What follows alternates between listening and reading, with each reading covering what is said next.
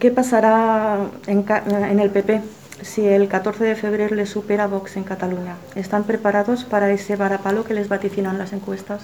Pues lo mismo que le pasó a Pedro Sánchez cuando hace seis meses le superó el BNG en Galicia. O lo mismo que le ha pasado a Pedro Sánchez cuando el año pasado le superó Podemos en Barcelona, en Madrid, en Valencia, en Cádiz.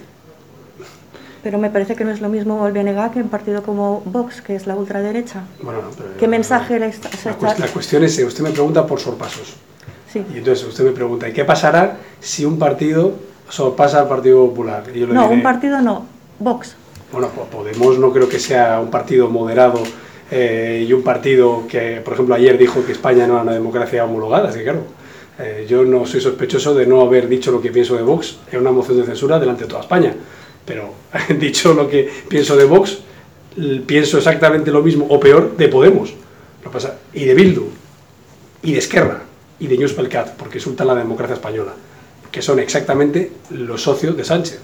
Por tanto, si a Sánchez le sorpasa el BNG, que por ejemplo también quiere la independencia de Galicia y que también tiene una gestión desastrosa a sus espaldas allá donde ha gobernado a nivel municipal, pues, pues eh, lo que yo quiero decir es que se está magnificando unos resultados electorales que primero, eh, venimos de donde venimos, ya he dicho anteriormente, tanto Alejandro Fernández como yo hemos recibido un partido como lo que hemos recibido, con cuatro escaños.